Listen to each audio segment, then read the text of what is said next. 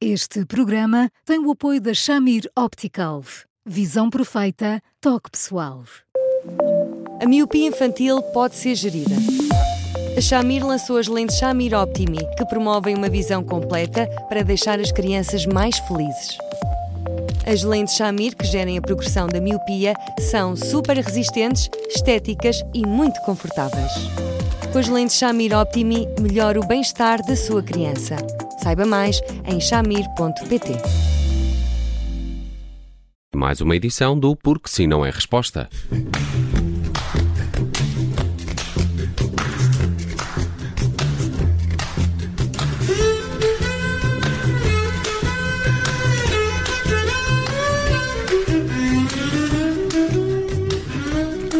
Começa agora mais um Porque Sim Não É Resposta com o psicólogo Eduardo Sá. Eu sou a Judite França e hoje vamos falar do comportamento errático das crianças. Um, olá, Eduardo. Há algum problema quando uma criança pequena uh, chora sem razão ou se contradiz uh, de um momento para o outro? Esta mãe diz que de repente o filho de 3 anos passou a pedir tudo em tom de choro ou mesmo que não, tem, não tivesses ouvido um não, não é? Um, diz que era uma coisa e depois já não quer. Um, e esta mãe tem uma. Um, portanto, este irmão tem uma, tem uma irmã mais pequena, este rapaz tem uma irmã mais pequena, com uh, oito uh, meses, com o qual ele é muito afetuoso, mas a mãe, de alguma forma, relaciona aqui esta alteração comportamental. Faz sentido? Claro, dito. Olá. Claro que faz. Eu, quando começou a falar de, de, comportamento errático das crianças, eu comecei a ficar tão aflito, dito. Porque pensei assim. Comportamento errático é o que faz sentido nas crianças, claro. não é? Pensei, oh meu Deus, e agora? Onde é que a Judite me quer levar? um, mas dito, claro que. Hum, estou a ganhar coragem para, para dizer isto, não é? É claro que este rapaz, para estar a reagir assim, está um bocadinho triste. Pronto. As crianças, quando choram por tudo e por nada, quando, um, ehm, quando protestam aparentemente sem razão, quando parecem um vidrinho, como dizem as mães, isto é, eh, nós ainda não lhes dissemos qualquer coisa até ao fim e elas já estão de lágrima ao canto do olho. Isso só é possível porque elas estão particularmente fragilizadas. Que fique claro que isso acontece a todas as crianças saudáveis. Ponto final e, portanto, nada de andarmos para aqui a fazermos uns filmes para além do razoável. O que é muito importante também é que nós possamos ter a noção que não tem gracinha absolutamente nenhuma ter um irmão. Nenhuma, nenhuma, nenhuma, nenhuma. Uh, depois, à medida que a vida passa, tem uma graça enorme, é de uma cumplicidade sem fim, mas num primeiro momento não tem graça nenhuma, porque uma pessoa tem que dividir a atenção da mãe por aquela pessoa, porque, porque ainda por cima, quando um bebê chega à casa faz ali um corte no ordenado de pai de 70% da mãe e, portanto, perdem-se tantas coisas que, num primeiro momento, quando uma criança tem um irmão, eh, reage como se fosse James Bond, parece estar super adequada, parece até gostar muito do bebê e tudo mais, e, portanto, isto... Exatamente, desculpe interrompê-la, exatamente como a mãe descreve. Portanto, quando, quando a criança, nasce, quando a irmã nasceu, ele tinha dois anos e meio, aceitou muito bem, era muito meigo, brinca muito com ela, e isso ainda, isso não se alterou, felizmente, não é? Portanto, essa alteração oh, não existe. Judite, mas há outra mudança comportamental. Como eu gosto das mães. Como eu gosto das mães, juro que gosto. Um, claro que ela aceita, meu Deus, de repente uma criança é pequenina, mas também deita contas à vida e pensa assim: esta criaturinha, neste momento, só me está aqui a dar cabo do juízo, mas mais um bocadinho, isto é um investimento para a vida toda e, portanto, valha-me Deus, depois quando alguém partir de alguma coisa cá em casa, a responsabilidade de dividir por dois é uma coisa muito mais simpática, não atendendo a tudo o resto, ter com quem brincar, etc, etc, etc. Mas, de facto, eh, não quer dizer que não goste. Agora, repara o que é. Uma criança está habituada a ser o centro da atenção mãe e do pai, o centro da atenção dos avós e dos tios, dos amigos dos pais, e de repente as pessoas vão lá à casa e não é que não deem atenção ao mais, ao mais crescidinho, mas muitas vezes, sem se darem conta, passam por ele vó, e vão direitinho à mais pequena e dizem está tão bonita, porque de facto, uh, de um dia para o outro, ou às vezes de um mês para o outro, uma bebê muda muito, não é? Dá uhum. ares da sua graça que nunca mais acabam. E portanto, uma pessoa sente que passa de primeira figura assim a uma segunda figura sem a mesma importância e sem a mesma luminosidade. Como é que uma criança saudável não há de amaldiçoar a sua vida? Pronto, eh, é uma maneira de uma criança dizer assim: não há direito, isto não devia ser assim, os ciúmes só deviam ser qualquer coisa que acontece aos meus amigos, nunca me deviam entrar aqui por causa desta maneira. É normal isto. As crianças só manifestam esse tipo de, de, de, de comportamento, não é logo, logo, logo. De início ficam um bocadinho em choque, tentando perceber o que é que aquelas transformações, todas muito rápidas, querem dizer, e depois, à medida que a poeira pousa, vão-se tentando posicionar, vão tentando perceber até que ponto é que o chão está ali eh, seguro para que depois eh, façam a vida e, e consigam adequar-se àquilo que esperam delas. Mesmo sem o aparecimento de um irmão ou de uma irmã, há uma fase das crianças três anos, não sei se o Eduardo me dirá se é mais ou menos por esta altura, em que de facto há alguma choraminguice uh, e também, enfim, uma, uma necessidade de. entre a choraminguice e uma necessidade de se impor, não é?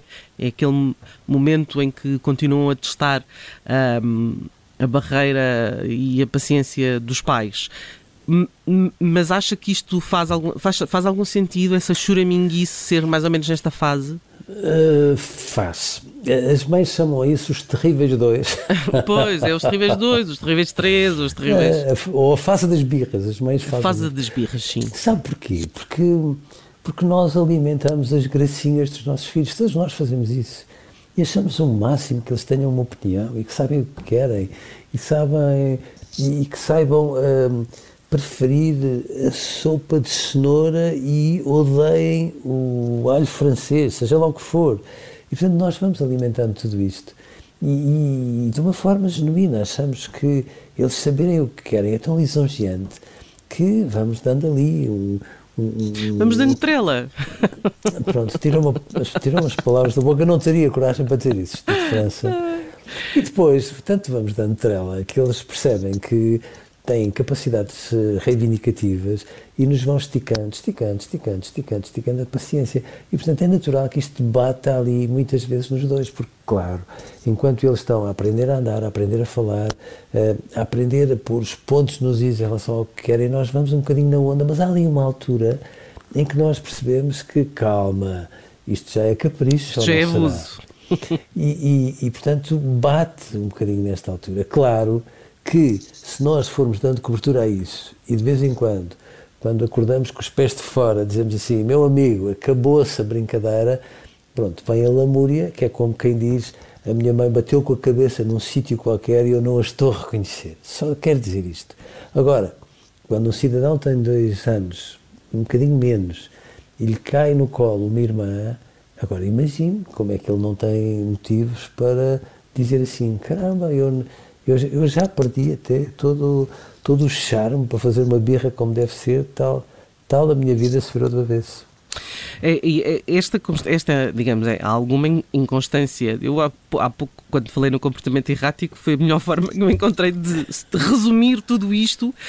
Um, mas é, é, perfeitamente normal. Esse não, não sei o que quero, nem onde quero estar, sabe Deus que isso talvez até dure uma boa parte da vida, mas nestas idades, então, esta mudança constante, esta agitação constante, um, faz parte, não é? Da, da desarrumação que, que uma criança traz. Faz, e depois veja. Um, eu, eu gosto sempre muito quando as mães me dizem assim, bom, mas bom, era, era tão sossegadinho quando, quando, quando era bebê, é como se não houvesse menino, como dizem as mães. E eu acho uma ternura quando elas dizem isto.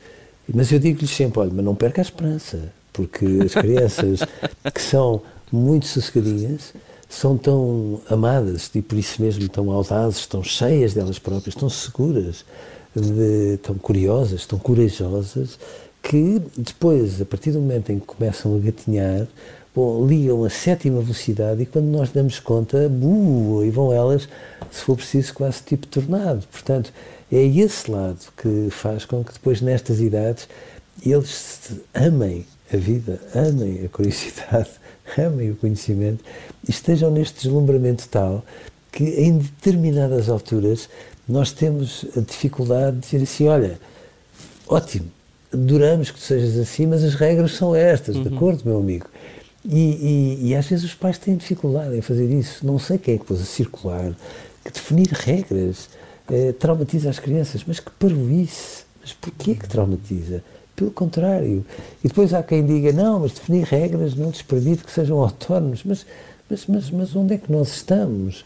Eles, se souberem aquilo que podem fazer e o que não podem fazer, bom, ao que era um rio sem margens. Nós, quando definimos regras, estamos ali a pôr margens, que é para dizer assim, agora cresce para a frente, ganha lá caudal, faz pela vida, vai à procura de outros afluentes. E é isto que nós precisamos de fazer, por mais que, claro, às vezes dê cenas com algumas gritarias lá em casa e outras coisas do género. Mas, eh, só para terminar, o que é que, o que, é que aconselhava esta mãe... Uh um, neste momento? Deixar passar? Não, não, não ligar? Não, ou, não senhora. Hum. Se eu só estivesse a falar com ela e não estivesse a falar consigo, de França, eu diria assim: olha, aqui que ninguém nos ouve. Quando sentir que ele está assim, murcho, como dizem as mães, uhum. está proibida de gastar palavras. Quando nós sentimos que alguém muito importante para nós está tristonho, por favor, tudo menos perguntar porque é que estás triste, porque é como se lhe disséssemos, olha, há meia hora tu não está a perceber nada da tua tristeza. Portanto, não uhum. pergunte, por favor, pegue no rapaz, dê-lhe ali 5 ou 10 minutos de colo sem uhum. direito a palavras e depois diga-lhe assim, olha, se tu achas que a mãe gosta mais da mana do que de ti, estás muito enganado. E pronto. Okay. Ainda bem que mais ninguém ouve. Parece-me um, um, ótimo conselho. Espero que todas as mães estejam a tirar notas. Eu tenho medo que te... Não, não, é um belíssimo conselho, não é? O colo é sempre um belíssimo conselho. Ah, então não é. Eduardo, uh, nós vamos de fim de semana uh, e voltamos na segunda-feira e até lá estamos disponíveis em podcast, também no site do Observador e, claro, estamos uh, sempre à espera dos e-mails dos nossos ouvintes em eduardosá.observador.pt. Eduardo, um bom fim de semana, um bom, um bom São Martinho, muitas castanhas e, e até segunda-feira. Um Obrigada. Até segunda. Adeus, Obrigado, adeus.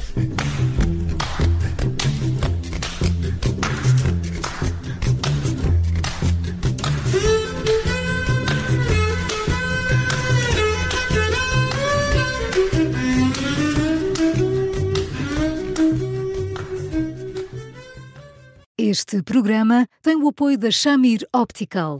Visão perfeita, toque pessoal.